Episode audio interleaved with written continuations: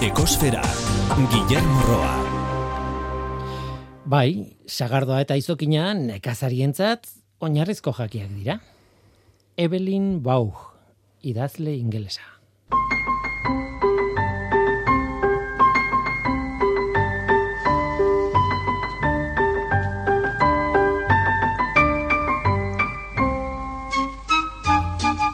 Kaixo denoi, ongietorri ekosferara. Kontu bitxi bat, pinguino hitza esaten badut, zer etortzen zaizue burura? Hemesortzi pinguino espezie daude, bueno, egan egiten ez duten egaztiak dira, ia denak ego hemisferiokoak, bueno, galapago arteetan ere badaude, ekuatorean bertan, eta denak antzeko itxura dute, e, baina ez dira guztiz berdinak, ba, tira, badakigu, ez? Pinguinoen artean ala ere, ikonoetako bat, pinguino emperadorea haundinetako bat, egia esan, elegantea edo kontrakoa, lehorrean mugitzen ikusten dugunean, igual kontrakoa pentsatzen dugu. Kontua da, estatu batuetako Fish and Wildlife Service erakundeak iragarri duela emperadorea arriskuan dauden espezien zerrendan sartu dutela. Antartikan bizi da, bertako izotza urritzen ari da, eta horrek arriskuan jarlezake pinguino hauen ekosistema hainbat iragarpenetan gainera zenbakiek etorkizun zaila ekartzen die pinguinoei. Agian zuzen daude, agian ez, ez dakit.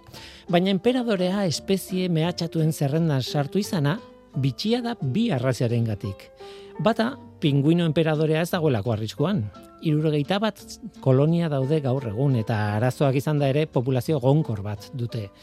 UICN, Naturaren Kontserbaziorako Nazioarteko Batzordearen zerrenda gorrian, arriskuan dauden espezien munduko zerrendarik garrantzitsuenean, pinguino emperadorea urruti dago arriskuan egotetik.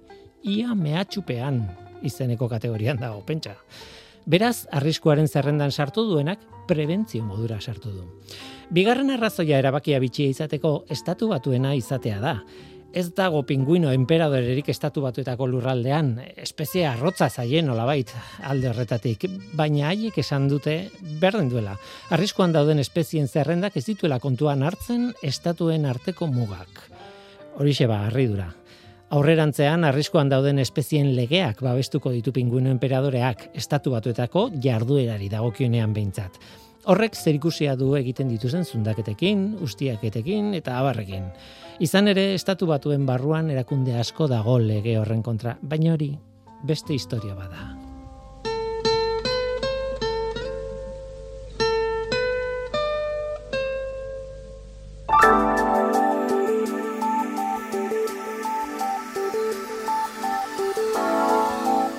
Beti bezala planetaren CO2 mailari begiratu behar diogu. Asteleneko datua da, urriaren hogeita maikakoa. CO2ren kontzentrazioa lareunda masei koma hogeita masei ppmkoa da mauna loa sumendiaren behatokian neurtua.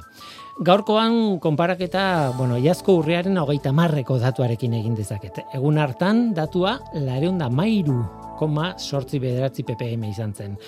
Bi ppmko aldea gutxi gara bera, pixka bat gehiago. Joera ez daldatu aurten gozeobiaren kontzentrazioak jarraitzen du iazkoa baino altuago izaten. Eta hori ez da berri ona, beti esaten dugu. Zeobiren kontzentrazioarekin kezkarik ez izateko, datua berreunda laurogei ppmkoa izan beharko luke gutxi gara eta ez lareunda masei.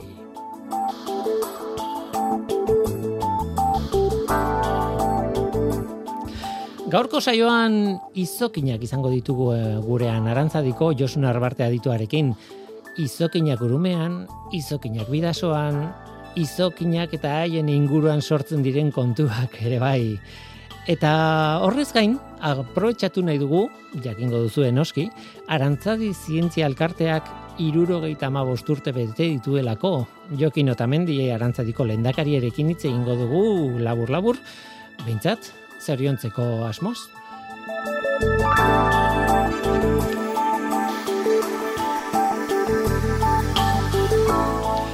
Hori da gure gaurko eskaintza. Zu ongietorria zara. Murgildu zaitez gure kosferan.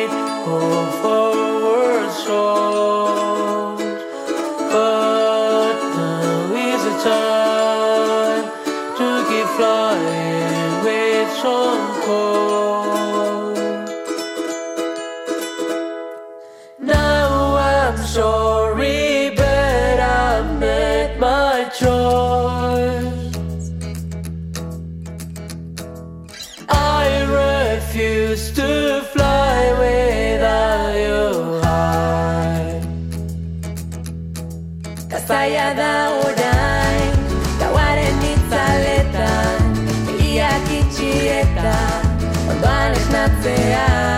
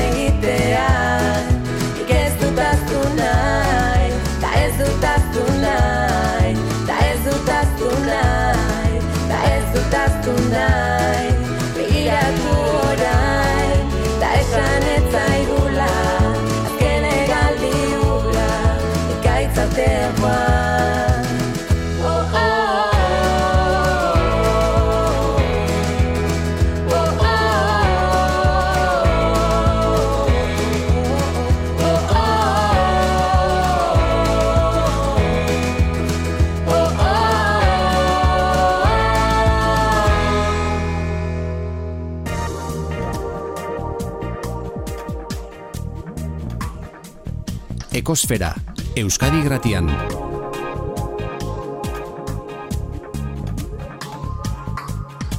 Ekosfera, Bihar izango da Hernanin jardunaldi oso oso berezi bat. Urumea ibaiaren egoeran in, egoeraren inguruan antolatu dute. E, Urumea bailara, zena eta dena. Hori da itzaldi laburren ziklo honen, bueno, e, izenburua edo, bueno, aurkezpena, ez dakit nola esan, ez? Itzaldi laburrak izango dira eta itzaldi hauek izango dira, entzungo ditugun itzaldiak, Urumea bailara historia aurrean, industria ondarearen garapenea in, urumean, uandre piriniotarra eta izokin arrantzaren historia urumean. Eta azken hori, azkena jarri dut nik, ez dago ordenean. Hori nik jarri dut e, interesgarria da oso, ziklo osoa, baina justo gaur horretaz hitz egingo dugu azken itzaldi labur horren inguruan, ez? Izokin arrantzaren historia urumean, urumean, eta bidasoan, eta leku guztitan.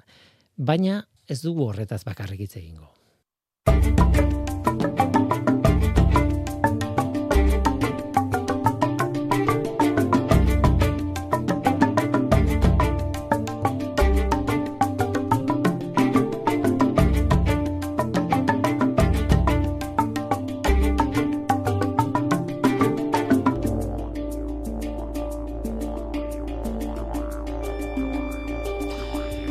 Josun Arbarte Hernández, kaixo, ongitorri Eskerrik asko. Em, bueno, izokinei buruz hitz egin behar genuen, baina ara arkeologo bat ekarri diate. Eh, Aldaitik. Eh, bueno, historiari buruz hitz egin behar dugu egia esan, eh? Bai, bai, Eta, eta horregatik zaude hemen. hori da. Izokinak azkenean ez dakita itzaki bat besterik ez den. Gero historiaz hitz egiteko, baina Ba, ziur aski, bai. Ziur aski. Izokina eta muga eta ibaia eta paisaia eta azken finean ba, ba hori guztia historiaren emaitza da, ezta? eta eta zure lanari buruz. Eh, Hori ere bai hitz egingo dugu eta zuk egiten zuen lan handi horri buruz. E, lendabizi utzi dazu hala ere Arantzadiko 75 garren urte horrenari buruz hitz egiten. E, telefonan daukagu Jokin Otamendi Azurmendi. E, bueno, gaur egun Arantzadiko lendakaria Jokin Kaixo ongitorri. Kaixo, kaixo, guardian. Lehenengo, lehenengo, lehenengo hitza izan behar du, zorionak. Irurogeita, Ba, irurogeita hamabost urte. Ez dira gutxi, eta tartean izan direnak, eh? Bueno, eta, bueno, iru eta mazorte horiek eman dako, ba, maitza ikaragarria. Hmm. Nor pentsatuko luke hasiera batean, bueno, hortaraino iritsiko ginela edo, gaur gauden bezala. eh? Hori da. Bueno, eta batzutan pentsatzeko moduko da, eh? Etorkizunean, ba beste hain bezala lortu behar degula. Bai, bai, eta eta egia esan badaude, bueno, oinarria jarrita dago horretarako. Bai, bai. Em, Arrazoia badare. Bai, bai, badaude, bai. E, egia esan, gauza bat egin dut e, segituen, ez? E, irurogeita amabost urte, horrek esan nahi du, mila bederatzen da berrogeita zazpian, sortu zela, arantzadi, elkartea bera. Eta Bai. lehenengo gauza pentsatu nuena, telesforo antz- arantzadi berak, e, ezagutu altzuen, eta erantzuna da esetz, e, sortu, baino bi urte lehenago hiltzelako telesforo arantzadi. bai, bai. Baina badago Bai. arrazoi bat hori horrela izateko, ez? E, zuek e, eusko ikaskuntzaren jarraipena nolabait, e, bueno, zuek Ba, edo... pentsatu behar da, lehen biziko pausuek hemen eh, Euskaldunan artien eman zituela, hi- hiru pertsonak izan ziala, barandiaran, eh, arantzadi eta eguren. Mhm. El- Los tres trogloditas ditzetzen Kobaz, koba, ibiltzen zirelako. Bai, eta horiek ibili ziren ba, urtetan, urtetan batea eta bestea. E, torri zan gerra zibila eta, claro, hori mm, gelditu zan zeharon moztuta. Gero, urrongo pausua izan zan, gerra zibila bukauta gero, aralarren elkartu ziren, elkartu zan talde bat. Hoiek, mm, ba, aurreko hoiek ere indutako hazi hori mm, eh, hartuta, ba, hori aurre eraman izatenak. Hoiek ja pentsatu zuten, mm, ba, erakunde bateo, sortzea. Mhm. Hortik azaldu zan. Eta zeizen aman, ba, gehien, bueno, pentsatu iruien artean zarrena eta ebiletakoa arantza dizela. Bai, bai, erreferentziazko izen bat gainera. Eh? Er, er, erreferentzia bat baita beraientzat ere, ez? Claro, claro, referentzi bat. Eta orduan, ba, horrekin, ba, izen hori eman zioten, eta hor, hasi zan, mm, berroita zazpian baino pentsatu, beste euroiek aspaldi zen, lehena otik lanian eh, ari ziela. bueno, nola esango nuke, giro zen, az- azkenean, eh, beraien lana oso importantzen izan zen, baina ez gea konturatzen ze giroa sortu zuten zientzia aldetik. Ah, Eta, klaro, hori jaso zuten, aralarren elkartutako talde horrek jaso zuen, eta hortik aurrea ja arantzadi eh, erakundera iristen gea. Baina, pentsatu noiztikan datozen, bai arantzadi beak, egoren eta Jose Miguel, Jose Miguelek egindako lana, eta batez ere, de, hori esaten nahi dut, girotu egin zutela, eta Mhm. giro bat eman ziotela, eta indar bat, eta hortik aurrea ja, pentsatu, berroita zazpetik aurrea, ba, problemaken, baina problemaiek, ba, bueno, pizkanaka, pizkanaka, pentsatu frankizismo mm, barru barruan gaudela Bai, bai. sartuta, eh? Eta gainer, gainera polita da, zera, haien lana ez da e, arlo bakarrean nolabait, ez? E, Ez, arantzadik, ez. osea, e, arlo etnografikoan sartu ziren, baina paleontologikoan sartu ziren, baina biologikoan ere bai, e, gaur egun Bai, bai, bai, burura tortzen zaigunean, hori da, Eh? biologia hor peto-petoa, mikologia, ze esanik ez? Osea, iriki zuten bide bat oso oso adarkatua, ez? Claro, eta or, orduan ba pentsatu, eh, norbaitek zerbait nahi boli mazun, hor zaukan, atia erikita, eh? Hmm. Gero beste detalle bat eh, askotan pentsatze ez da. Garai hartan hemen unibertsitatik ez egon. Mhm. Eta pentsatu arantzatik momentu hortan utzune hori arantzatik betezula. Zenbait kasutan. Eh? Pentsatu orduan ara, unibertsitatik ez egola, eta gaina e, e, izateko ez da Hombre, baimenik ez egon eta ez egon asmorik hortarako, gero etorri zen hori. Baina, bo, arantzatik momentu hortan betezun utzune hori. Eta bueno, hor gauzasko gaude, tarte hortan. Bai, nik esango nuke gainera erakunde mailan instituzionalki zuk esan duzun gauza bera esango nukenik, beraiek nolabait bete zutela e, zulo hori, baina baita Bai. ere, baita ere filosofikoki igual zientziaren e, modernizazioan, ez? E, Baita, baita, nola egiten baita. ziren gauzak hemen, o, zientzia noraino iristen zen eta nola aplikatzen zen eta e, niretzat Erakutsin zuten, Hori eh, erakutsin zuten, zientzia bakare, metodoak ere bai, nola landu behar zan, Mhm. Oiek atiek iriki zituzten eta jakina hemen e, borondate asko, osea, baino askotan borondate bakarrik ez da jakin behar da nola egin behar da lan hori. Eta hoiek erakutsi zuten. Hiruak zian ka, profesoriak, ikasitakoak, e, gaina mm, e, mm, oso harreman handikoak Europan zeuden e, aurreko zientzia hoietan, Eta, bueno, horiek erakutsi zuten, nundik hobi hartan, bidia erakutsi zuten. Hori da, hori da. Mm? Salto bat egingo dugu, jokin iruditzen bat zaizun, galdera oso erraz bat egingo dizut, erresa egiteko, oso zaila erantzuteko, nolakoa da gaur egun arantzadi elkartea? Bueno, eh, arantzadien ikuste dut, eh, mm, gauza importantia egin dula, egokitu situazio bakoitzea. Mhm. Eta pentsatu behar da, gaur egun, de, arantzadi ez dela garai hartako arantzadi bezalakoa. Ke, eh, gizakia beha soziadia ez da berdina. Mhm. Artuan, egokitu inbia, ez da situazio bakoitzea. Eta momentu hortan, baina, arantzadi askoz indar gehiago dauka, lan gehiago dauka, ikerketa askoz gehiago egiten ditu, baina egokitu dalako situazio hortan. Mhm. Eta mm, lan importantia hori da. De, ez da, nola esan nuke, eh, enpresa bat eh, diru atzetik edo zerbetan atzetik da bilena. Ez. Eh, ikerketa eta ikerketa batek bestiek azaldu. du. Beste aldetik egokitu bihurtzea bida. Hasiera batien, eh, oiek, mm, hiru oiek aralarren ibili zian, zenbait kasu egiten. Gaur egun, lan importantienetako anun dago, ba, hilarretan, Mhm. esumaziotan, Mhm. Bai. ne? E, e, gaurko egoerak hori eskatzen dulako, eta hor gabiltza, buru belarri, Mhm. e, zenbait toketan, eta gaina gai importantietan, Bai, bai bai. Bilbon, bai kanpoaldien ere, bai, Sevilla, Baleares, gaina, e, situazio, bueno, oain arte ezin zan, oain bai, baina, klar, lan horri, oain aurren dia zaio. Bai, Eta bai. hor gabiltza, adibidez, ze, mm, detaile bezala nola egokitu bihartan situazio bakoitzean momentu batean. Hori da. Mhm. Ba bai, e, harrigarria da. Gainera nik aipatuko nuke arantzatik gaur egun daukala arle, arlo profesional bat edo zati profesional bat, e, hainbat talde daude el, Bai. ikerketa profesionalak egiten, baina badaude ere zaletasunarekin egindako e, lantaldeak adibidez astronomoak, ez? Astronomoak ez dira profesionalak, Bai, bai, bai. baina e, bueno, sekulako indarra dute, ez? Edo mikologoak ez dakit nun sartu. Mi, mikologoa pentsatu garai batian zein duten mikologoak Claro, claro. duten lana ikaragarria da. Mhm. eh? Gainen, mm, eta esaten dizutena ez e, zerbait ikusi edo azertu dutelako bakare kontzientziatu egin dute. Mhm. Eh? Bigarren, bueno, arantzadik em, bere helburu gainea, eh? ikerketa egin, baino gero zabaldu. Mhm. eh? da investigar y divulgar. Eh, Investigar. Ez du beretzako gordetzen, eta ez du gorde bihar. Eh, Guk herriai eman diogu gure lana, eta gure... Eh? Dana, hori da, nire ustez, bigarren parte importantia. Dekagu zer baino ez guretzako, gu gordetzeko. Eh, Herriai emateko. Eta hortxe daudez, eta herria zer eskatzen du momentu batean, ba eskatzen zituen, ba perretxeko nebiligea, eta gaur egun esomazio, esomazioetan.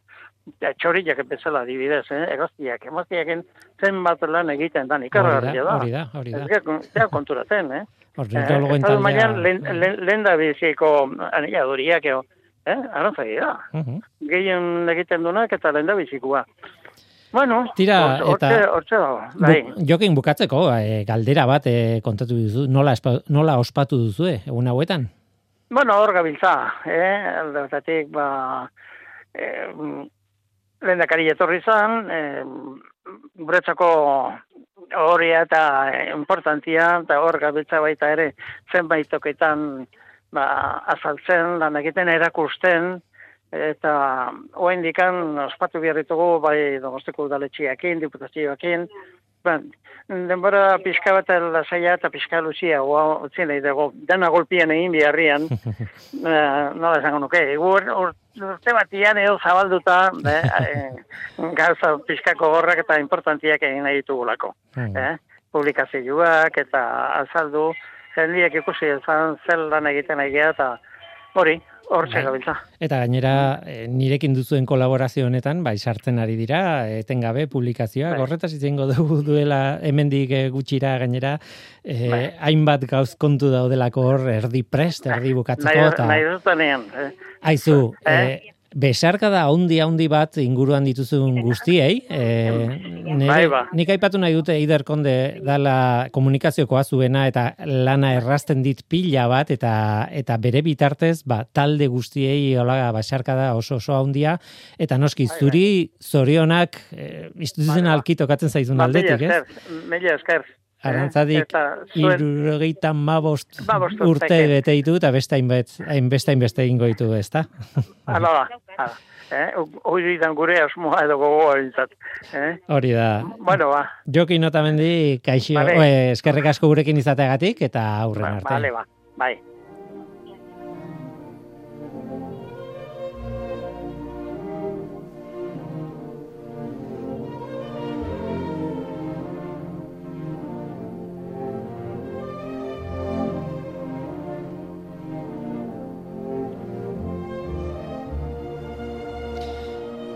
Josu Narbarte Hernandez ber, zurekin ginen, zu- zurekin hasi gara eta aizu galdera bat, e, zuri ere zorionak eman behar dizut e, arantzarekin dakazun harremana dela eta, baina nik ez dakit zein den harremana hori. Arantzadiko langilea zaren edo ezaren, badakit bereikin egiten zula lan. baina- Momentuen ez naiz arantzadiko langilea, baina bai bazkide aktiboa beraz arantzadiren bidez, baditut zenbait proiektutan parte hartzea eta, eta hortan ibiltzen gara. bueno, ordan zo- zorionak. Eskerrik asko, bai. ez duzu ikusten, baina Josu gazte xamarra da. eta, eta seguro etzinala egon duela irurogeita hamabost urte hor sortu zen garaian. Tira, em, izokinak, izokinak dira gure gaurko gai nagusia, teorian, baina praktikan ez dakit hori egia den, e, izokinen arrantzaren historia, eta horrekin murgilduko gara gutxienez e, bi ibaietan, bi ibaien inguruan dagoen errealitate baten inguruan. Esango dut berriz ere, gaur arratsaldean dago, e, gaur arratsaldean ez, bi arratsaldean urumea bailara zena eta dena izeneko hitzaldi eh, laburren ziklo txiki bat eta hortan daukazuzuk e, hitzaldi bat, ez? Bai, em, azken finean, izokinaren in- arrantzaren inguruko gai hau sortu zen ba, EHUtik eta arantzadirekin elkarlanean abiatutako proiektu baten ba, albo emaitza bezala, baina egia da ikusi genuela bazuela ba, hasiera batean pentsatzen litekena, baino sakontasuna handiagoa. Eta hortik tiraka, ba, hasi ginen arantzadiko Iñaki Sanz, biologoa eta biok, e, lanean, eta ba, egia esan ba, ez ezaguna edo neurri handi batean ahaztuta zegon historia bat, eta neurri handi batean ahaztuta zegon ondare kultural bat Hori da. ba, lantzen hasi ginen, ezta. Izan ere, nik uste dut, esango nuke, lehen aipatu duzuen, jokinekin aipatu duzuen e, gai bati lotuta, ez? E, e, aipatu duzue, ba, barandiaran, eguren, arantzadi hasi zirela ikerketan bere garaian Euskal Herrian, eta hiru ikerlari horiek bazuten ezaugarri bat zen, ba, hainbat arlo jorratzen zituztela, ez da? Eta hainbat bideirik zituzten, arkeologiaren aldetik, etnografiaren aldetik, biologiaren aldetik ere bai, paleontologiaren aldetik, Eta nik uste dut, arantzadik oso ongi mantendu duela espiritu hori. Mm, Beti esaten dut, e, arantzadik egunen batean antolatuko balitu ba, ate zabalik e, jardunaldi batzuk, arrakastan da izango luke ze mm, ba, bere berezitasun handienetako bat hori da, ezta? E, mm, korridore bakoitzean badago departamentu bat, eta departamentu bakoitzean aritzen dira, ba, ba, mikologiakoak alde batetikan, ornitologiakoak besteletikan, astronomiakoak bestetik, arkeologoak ba, bakoitza bere gauzetan, baina denok espazio bera partekatzen ari gara. Eta horrek irekitzen ditu aukerak, ba, askotan ba, gure disiplina txiki hoietatik ikusten ez ditugun ikuspegi berriak irekitzeko, ezta? Eta inakirekin adibidez hori gertatu zen izokinaren inguruan, eta uste dut, ba, ba, ba polita izan dela emaitza. Gainera inekirekin gertatzen zait, askotan egiten dituela zeharkako kontuak eta etortzen dira irratira eta beti da Iñaki. Iñaki berez herpetologoa da, narrastietan eta anfibiotan aditua, e, biologoa da eta hortaz badaki pila bat e, txoriei buruz. Eta biologiaren aldetik oso oso ja- jakintza oso handia daka baina bestetik daka e, sartuta dago sartuta e, ba ez dakit e, erraniko e, espezien izenen izen tradizionalen proiektu batean dago e, e, jaizkibelgo e, errotar harri e, bueno hoiek egiten zirenak eta aurkitu dituztenak eta hortan ere sartuta e, dago orain e, zurekin izokinen kontua, ez, ez dakit bera dan edo arantza didan bera, e, e, gurutzatzen dena, ez? Bietatik pixka bat, segurazki. Bai. E, azken finean, nik beti esaten dut. Natura ikertzen dugunean, ikertzen dugu natura bera, baina batez ere ikertzen dugu naturarekin dugun harremana. Gizarte bezala, gizaki bezala. Eta hori horrek azkenean badu asko ondaretik, badu asko historiatik, badu asko gizarte, gure gizarte bezala guk dauzkagun e, ez daugarrietatik, ez da? Eta, eta hor, hor erkatzen dira, hor, hor, erka- hor, hor elkartzen dira hainbat ekarpen ikuste. Hor, adibidez, e, nire galdera, lehenengo galdera edo izokinei buruzko lehenengo galdera, hortik doa, azkenean. Izokinen arrantza tradizionala izan da hemen, nik e, ireki dut e, ekosfera hau, e, olako zita batekin, ez, e, ingeles baten zita batekin, esanez izokina eta sagardoa zirela oinarrizko jakiak. Nik ez dakit horreaino irits daiteken hemen, edo ez dan gure realitatea, baina zenbateainoko tradizioa dauka izokinaren harrapaketa. Bai, neurri hotetan bai. E, gaur egun berria da izokin bat azaltzen denean Euskal Herriko ibai batean, ez da? Baina, baina mendetan zehar hori oso ohikoa izan da, izokina ba, ba, jakina denez bada arrain espezie bat ibaietan sortzen dena, gero itsasora migratzen du, itsasoan ematen du bere bizitzaren parte handiena, eta berriro arrautzak jartzera da, itzultzen da itxa, ibaira, ez da? Eta kasu askotan gainera bere sorlekura. Eta hortaz, bai, izokinaren presentzia izan da, mendetan Euskal, Euskal gizartentzat ohiko ohiko gauza bat, izokin arrantza izan da ohiko e, praktika bat, eta praktika horren inguruan ba, garatu izan dira ezagutza batzuk, garatu izan dira harreman batzuk, garatu izan dira ba, azkenean ondare kultural eta material e, ba, zabal bat lotutako elementu desberdinak. Eta hori da guk landu duguna. Dena den, eh, zuen lanari buruz hitz egin nahi nuen, eta igual momentua da esateko. Zuen jatorrizko materiala, zein da? Ze, bueno, agiriak topatzen dituzue, em, epaiketen, eh, ez dakit ez, eh, eh, laburpenak, aktak, edo ez dakit, nik ez dakit, eh, izkera historikoa ez dakat oso landua, baina esan dut, agiri zarretatik ondorio estatu behar duzue ingurua nolakoa zen, ez? Nola baita esateko. Bai, um, azken finean guk egiten duguna kaso askotan da ekologia historiko bat edo arke, paisaiaren arkeologia bat edo ez dakit oso nola definitu ez da. Eta hor, ba, bilatu behar ditugu, ba, oikoak izan diren, egunerokotasunaren parte izan diren praktika horien aztarnak. Eta hori egiteko, ba, batzutan arakatzen ditugu artxiboak eta agiri, agiri dokumentalak lantzen ditugu, ez da, ba, erdi erotik ona batez ere, ba, ba, udal artxiboetan, e, provintzietako artxiboetan, estatu artxiboetan, artxibo eklesiastikotan konserbatzen diren e, iturri dokumentalak lantzen ditugu ere bai ahozko iturriak, ahozkotasunak badu memoria bat, ba, askotan pa, ba, ba, ba, agiri dokumentaletan konserbatzen ez dena, ez da, eta hortaz inakik asko daki seguraski, eta eta hemen balego ba, egingo lituzke ekarpen interesgarri, baina ahozko iturri horiek ere garrantzitsuak dira. Eta gero arkeologo bezala ere, ba, oso garrantzitsua da erregistro materiala bera. bai, bai.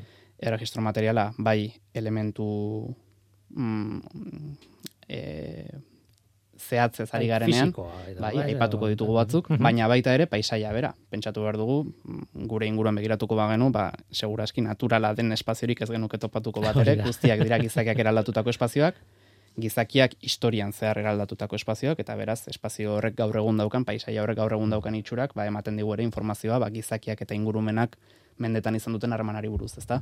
Orduan arkeologo bezala, ba, ba, ba iturri material horiek ere, ba, garrantzitsuak dira.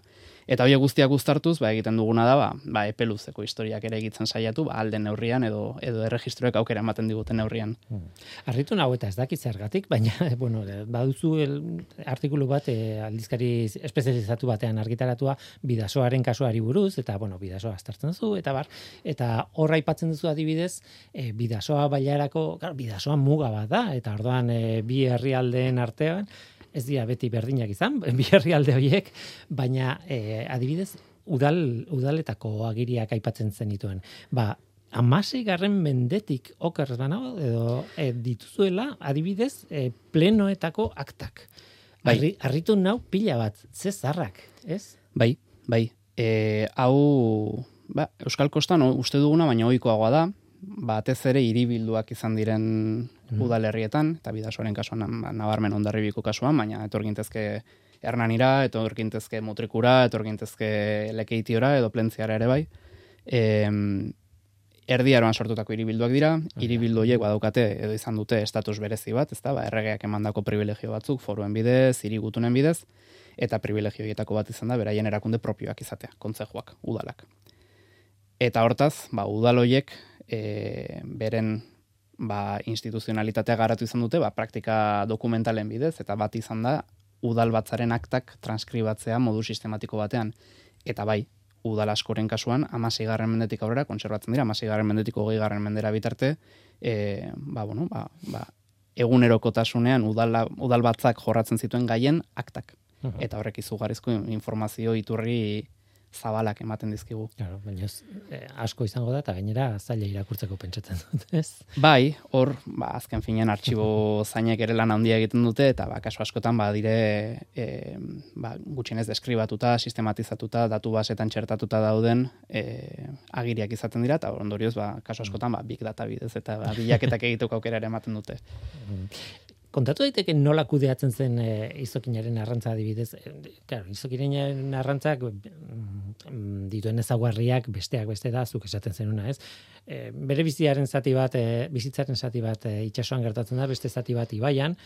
Orduan hori mugatu, kudeatu, arautu nahi baldin baduzu, e, estenario osoa mantendu behar zu, eta behar bada mundu guztiak ezin zuen arrantzatu izokina, batzuk bai beste batzuk, ez, esan nahi, e, jabetzak, e, asko gustatu zait e, titulua, ez, e, jabetzak, e, gatazkak eta mugak edolako zerbait, ez, hor nahazten da denetik.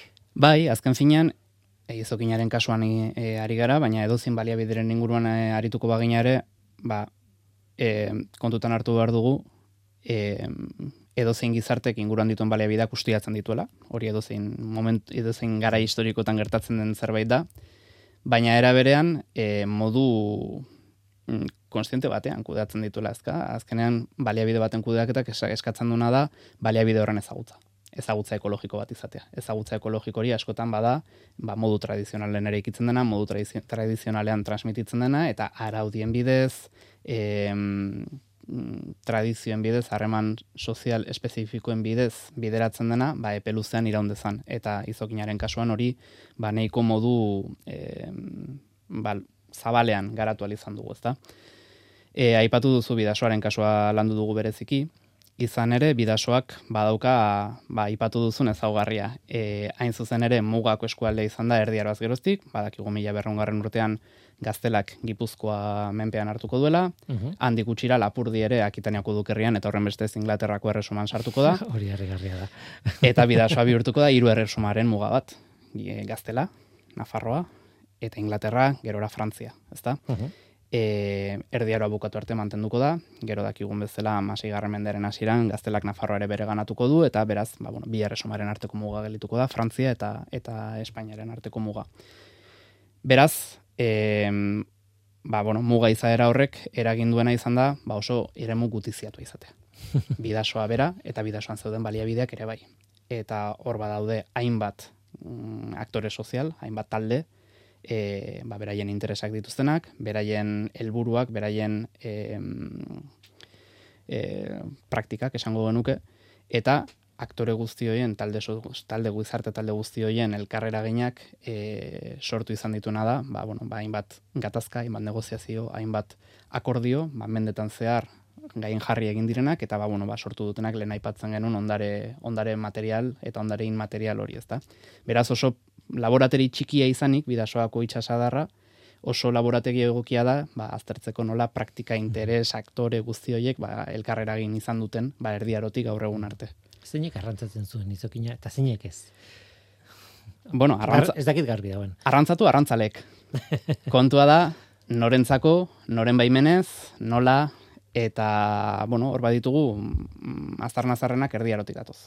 Hor, bidasoaren kasuan, baina ipatu genezak ere, beste ibai importante bat Euskal Herrian, atxurri, bai? E, bi kasu horietan, bidasoan zein atxurrin, e, badakigu, izokinen arrantza erdiaroan behintzat bazela monopolio gisa mhm. e, egiten zen jarduera bat. Ibaiaren kontrola zeukaten hiribilduak, kasu batean ondarribiak bestean baionak, eta hiribildu hori gobernatzen zuten elite urbanoak, kasu askotan merkatariz osatutako oligarkia bat izaten zenak, hoiek zuten izokin arrantza egiteko eskumena esklusiban eta gainera arautzeko eskumena. Ez? Eta ba, bueno, badakigu arrantzale batzuk aritzen zirela garai hortan, baina arrantzale horiek e, ba, iribildutako kontzejuek ezarritako mugen arabera egin behar izaten zuten beraien lana, eta iribildu horietako kontzejuek e, araututako ba, bide, modu garaietan. Bai. Badakigu, amairu garren mendeaz gereztu ikutxinez, monopoli hori gauzatzen zela nasak, izeneko e, elementu bereizgarri batzuen bidez. Nasak baziren, azken finean trampa batzuk, ibaien ibilguaren erdian kokatzen zirenak, egurrezko pildotez osatutako sareak izaten ziren, izokinak ibaian gora zetu zen izokinak bideratu egiten zituzten puntu jakin batzutara, eta puntu egiten egoten ziren arrantzaleak, em, ba, ba, harrapaketak egiteko, ezta. Nasa horiek ezartzeko eskubidea hiribilduek zuten. Kasu batean baionak, bestean ondarribiak. Zergatik, azken finean ibaiaren jabetza, ibaiaren gaineko jurisdikzioa hiribilduaren azelako. Bidasora etortzen balin bagera, horrek mm, lotura zuzena dauka, ba, ba, ba estuarioak, bidasoak zeukan e, egoera politiko berezi horrekin, ezta? Azken finean, voltatuko gara mila, mila berrongarren urtera, gaztelak bere ganatuko du gipuzkoa, eta gaztelako erregek egingo duten lehendabiziko gauza izango da, lortu berri duten lurralde horretan, beraiekiko leialtasuna izango duten gizarte taldeak mm, sortzen saiatzea, ezta? Hori lortuko dute kasu askotan hiribilduen fundazioaren bidez eta lortuko sortuko duten lehendabiziko hiribildua izango da Hondarribikoa. Hmm. Mila berrehun da hirugarren urtean, e, Alfonso 8 garrenak ba Hondarribiko hiribildua sortuko du eta emango dio gainera lurralde bat, ba, ba, e, bere baliabideak ustiatzeko ba, ba jurisdikzio esklusiboaren bidez. Lurralde horrek hartuko du mm, lur zati bat, ba, jakoarritik e, jaizki beleraino doana, baina baita ere itxasadarra, bidasoako itxasadarra. Eta gainera, ondarribiko irigutunak zehaztuko du. E, itxasgoran urak estalitako eremu osoa, ondarribiko kontzejoaren e, jabetza esklusiboa izango dela. Horrek esan nahi du, itxasadarraren inguruan zeuden beste herriek, Gipuzkoako aldean irunek, Lapurdiko aldean urruñak, endaiak, biriatuk, ez dutela sarbiderik izango estuariora, eta horren bestez, horren bestez ez da ere es- estuarioan dauden baliabide horietara, ez da, tartean izokinaren arrantza. Beraz, amairu garren mendeaz geroztikan, nasak, izokinak arrantzatzeko nasak, ondarribiko udalak esklusiban izango duen privilegio bat izango da, eta ondarribiko udalak erabakiko du, ba, nor kustiatuko dituen nasa horiek, nola, nori eta ze prezutan saldu izango dizkion Mm. harrapatutako izokinak, eta ze zigor izango dituzten, ba, ba, monopolio horri aurre egiten dioten e, ba, ba gainerako herritarrek ez da. Eta hortik abiatuta, ba, izugarrizko gatazkak izango ditugu, ba, ba, ia zazpi mendez, emeretzi garren mendean egoera aldatuko den arte. Hori da galdetu nahi nizuna, horrek inertzia historiko bat dauka, ez? E, Batzuetan e, erdia aroan e, araututako legez e, jar, idatzidako, ez? Arauak eta bar, iristen dira mm, aldatuta edo egokituta, baina iristen dira. Horrek inertzia bat dauka gure garaino, ez? Eta ez dakit ora- kasu honetan egia dan, edo horren zantzurik dagoen gaur egun, e, gauzak asko aldatu dira, bakit, baina batzutan pentsatzen dute, erdi aroan egin zutenaren ondorio bat garela, ez? Bai, zalantzari gabe, gure gaur egungo lurralde antolamendua eta gure gaur egungo herrisarea eta gure gaur egungo paisaiek ba dituzte beraien erroak erdiaroan. Erdiaroan ezarri ziren ba, ba, lurralde antolamendu horren oinarriak eta noski, gerora etengabeko aldaketak, etengabeko gatazkak izan dira, baina abia puntua hori da. Eta kasu honetan ere, ba, ba nabarmena da, ezta? Ondarribik, Ondarribiko kontzejuak zazpi mendez mantenduko du bere, bere jurisdikzioa itxasgoraren gainean, Horrek ez du esan nahi kontestaziorik izango ez duenik. E, izan ere, ba, beste komunitatek, beste lau komunitatek, Lapurdiko iruk eta Gipuzkoako batek etengabe e, aurre egingo diote, ondarribiaren monopoli horri. E, baina funtsean, azkenan, idatziz, idatzizko lege bat izanik, eta gainera, ondarribia izanik, e, Espainiako monarkiaren zat, muga kontrolatzen duen gotorleku militara handiena, ba, bueno, badaude hor interes batzuk, talde desberdinen arteko harreman batzuk, ba, aukera emango diotenak, bide emango diotenak, ba, privilegioiek mantentzeko, ezta? Izokin arrantzaren kasuan, ba, azkenan esan dezakegu ba, praktika hori izan zela, nola ere, hiribilduak bere estuarioaren gaineko bere monopolio hori mantentzeko izan zuen tresna bat, gehiago, beste batzuen artean, ezta? Baina azken finean, ba, bueno, arrantza izanik elikagaiak lortzeko bide bat, ba, inguruko komunitatetako baserritarrak kasu askotan saiatuko dira arrantza egiten ba, e, e, subsistentziarako, ondarribiko kontzejoak e, etengabe debekatu, oztopatu egingo die helburu hori eta argudiatuko du praktika hori arrantza bere eskumen esklusiboa dela, zergatik mugaren eta estuarioaren kontrola ondarribiari dagokiolako bakarrik. Azkenan kontu politikoak eta kontu ekonomikoak ba uztartu egiten dira, ezta.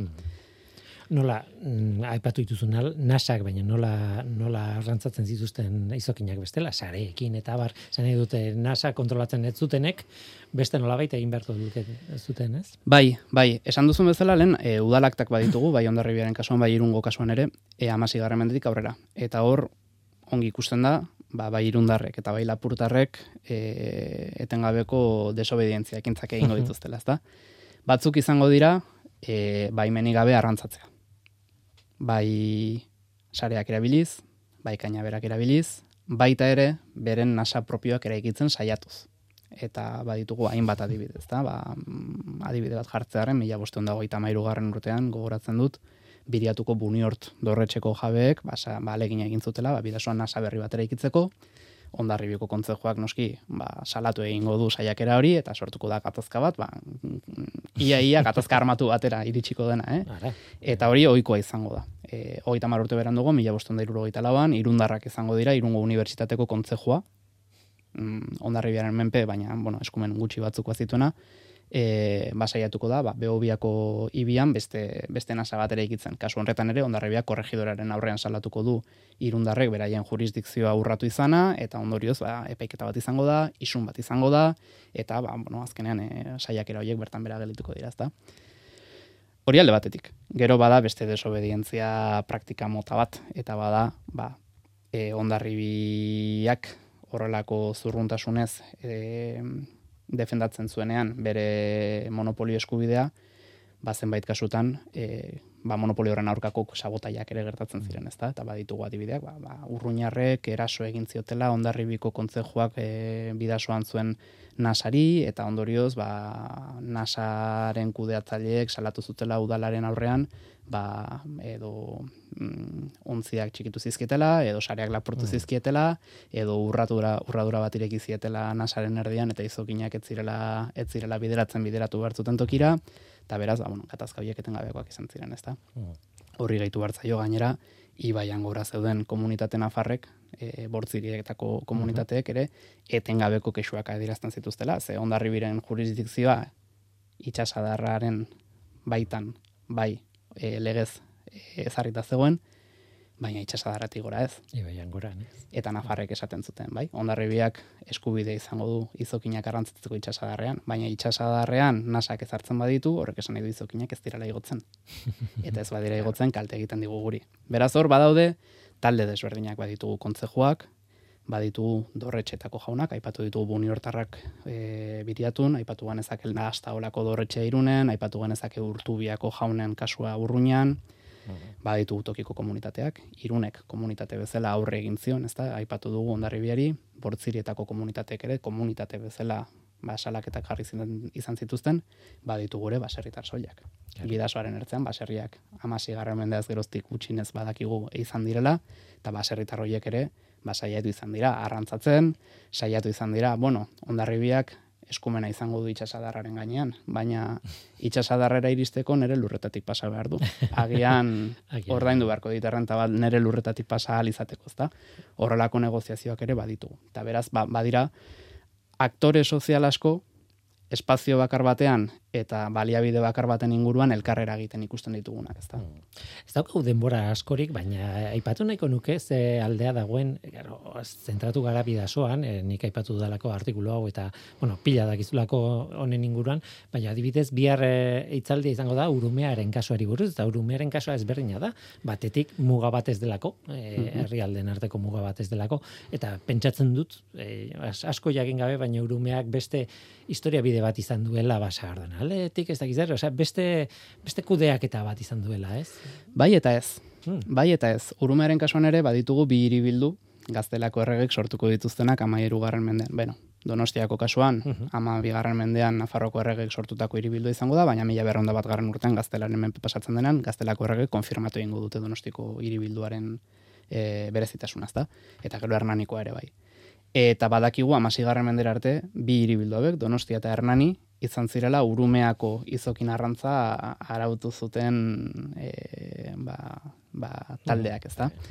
Egia da, gero hori aldatzera, aldatze, horrek aldatzera jozuela. Amasigarren mendean badakigu, ba, bueno, gizartea ere aldatzen ari zen, e, badakigu ba, Atlantiko azbestaldeko elkartrukeak garatzen hasiak zirela, badakigu e, merkatu urbanoak azten ari zirela, baserria garatzen ari zela, ba, ba, landa okupazio eredu bezala, eta bai, egia da hor, e, Donostiako eta Hernaniko kontzejuek, e, amasigarren mendaren bukeran, adostu zutela, urumearen ibilgu osoan, arrantza askatasuna aitortzea. E, izokina arrantza, harrapatzeko. Hori bizkaiko foruak adibidez ere zehazten du. Hm? Beraz, itxasadar batetik bestera, aldaketak ere egon zitezken. Eta beraz, aro modernoan ikusiko duguna, e, urumearen kasuan izango da, baserritarrek etxe individualek izango dutela askoz ere e, protagonismo handiagoa eta ba bueno, ba arrantza deszentralizatuago bat izango dela. Horrek ez esan gatazkarik egon izan itzenik, ez? E, bizilagunen arteko gatazkak, ba, batek nasa ezarri zuelako eta etzielako izokinein ere etxeraino iristen uzten ere, osoikoak izan dira.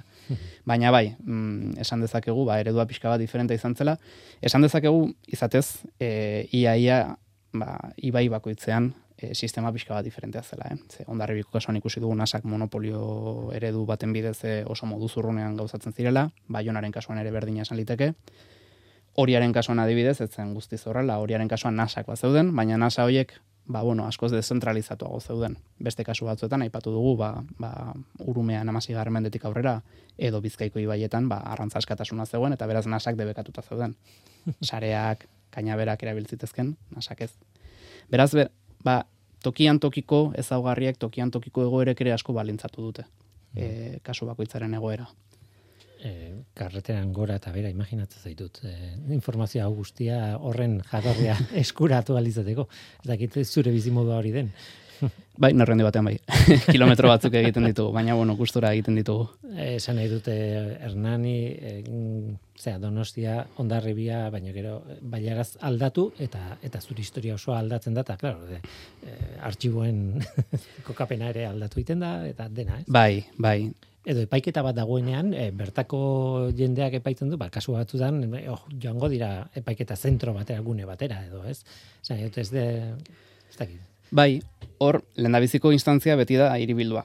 Hiribildutako alkateek badute epaitzeko eskumena. Baina gatazkak larritzen diren neurrian eta ba agian maila lokala gainditzen duten neurrian, ba, bai egia da, ba, adibidez Gipuzkoako kasuan korregidoraren gana jotzen zutela, ez da, korregidoraren aurrean egindako epaiketen kasuak, ba, tolosako artxiboan, Gipuzkoako artxibo orokorrean konserbatzen dira, e, bizkaiko kasuan, ba, ba bilura jo beharko genuke, ba, foru agiritegira, bai, e, eskala desberdinak daude beti. Tira, e, ikustu dizu, e, ez dakit e, nabaritu diazun, baina tentazio bati eutxi diot, eta da e, gaur egungo egoerari buruz hitz egitea, salto izugarria da, eta ez dakit zure ere den edo ez. E, lotuta egongo direla seguro, horregatik galdetu dizute erdiako inertziarena, ez? Baina iruditzen zait ja nahiko gaia dagoela, ez? E, Emeretzigarren mendera arteko ze horretan, ez? Bai, emeretzi garren mendea izan ere oso aldaketa garai nasia izan zen. Eta, bueno, agian gonbidatuko nituzken zuleak, ba, piar erranin egingo du, mm ba, pixka bat sakontuko dugu gai horretan, eta ba, gonbidatuko nituzke bertaratzera, e, alduenak bintzat. Em, Emeretzi garren mendean, pentsatu behar dugu, Europa mende balde osoan, e, gertatu zen prozesu bat izan zela, gizarte tradizionalaiek, antzinako regimeneko gizarteak, desagertzera jozutela estatu liberalaren mesedetan. Eta estatu liberalak suposatu zuen e, legegintzaren zentralizazio bat. Beraz, ordu arte egondako tokiko berezitasunak, privilegioak, e, mm, oituran usadioan oinarritutako sistemak desagertzera jo zuten eta idatziz da idatziz onartutako lege zentralen baitan arautzera egin zuten. Beraz uniformizazio bat emantzen, ezta?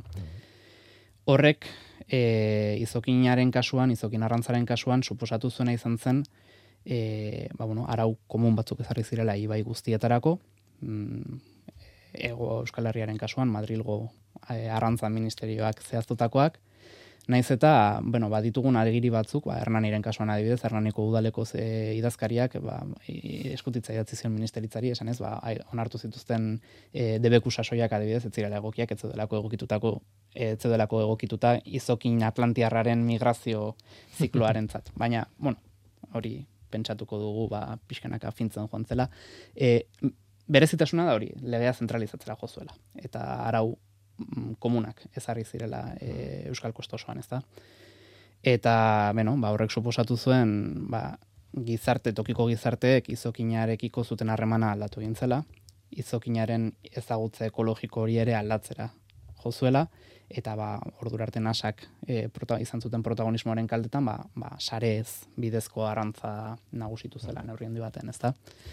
E, Nik atera duda, ateratzen dudan konklusio bat, baina ez dakit egia dan edo gezurra dan, da jasangarritasuna ere inporta zitzaiela, asko, ze baliabide natural potentea zela, no, ez? Bai, bai, eta e, tira, jasangarritasuna kontzeptua, ba, gaur egun erabiltzen dugun bezala, ez zuten erabiltzen, baina garaiko agiritan, emeretzi garren mendean adibidez, bai oiko kezka bat zen, eta tokiko udalek adibidez araudiak e, e, e, argitaratzen zituztenean, oiko kezka bat zen konservazioa.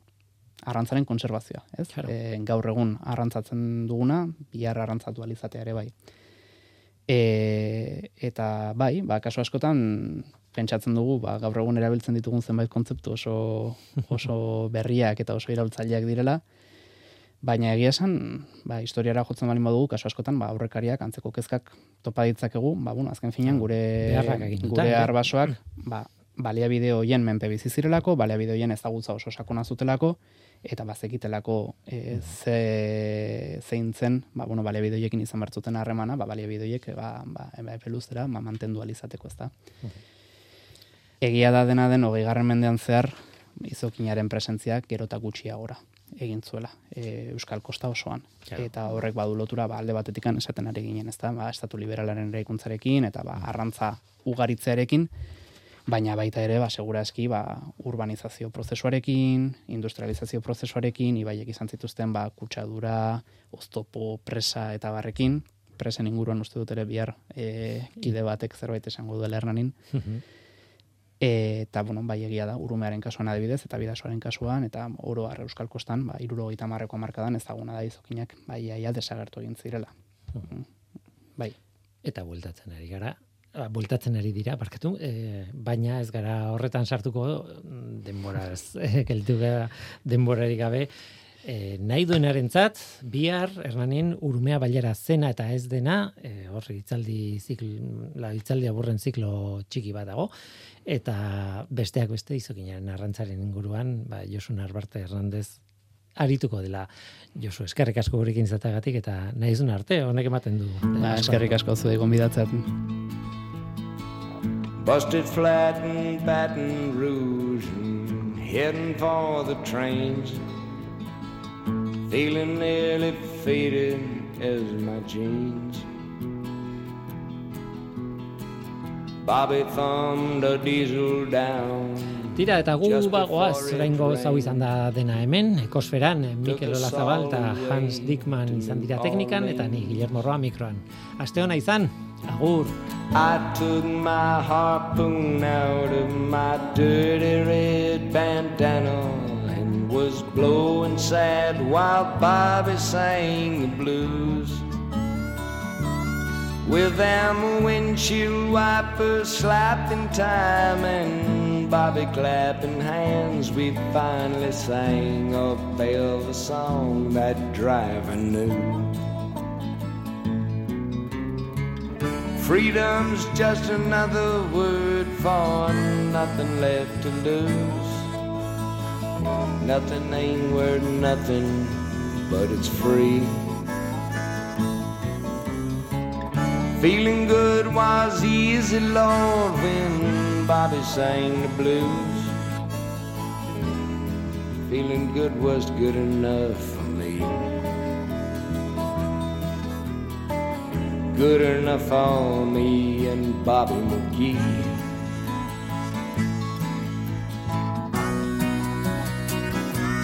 From the coal mines of Kentucky to the California sun. Bobby shared the secrets of my soul. Standing right beside me, Lord, everything I'd done. Every night she kept me from the cold.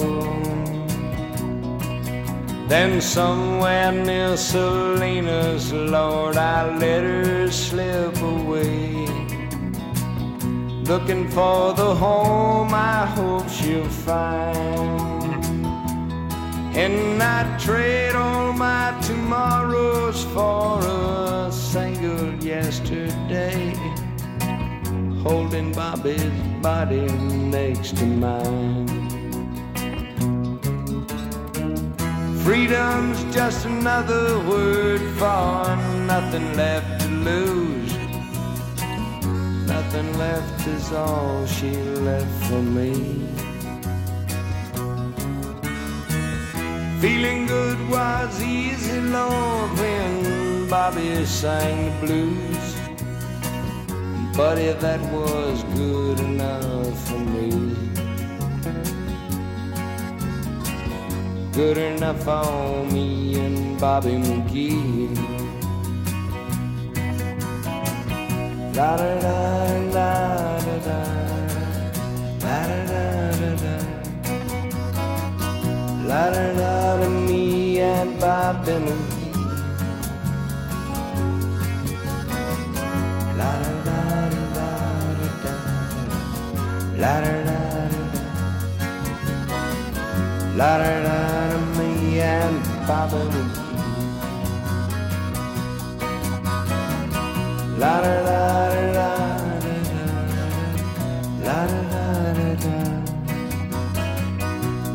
da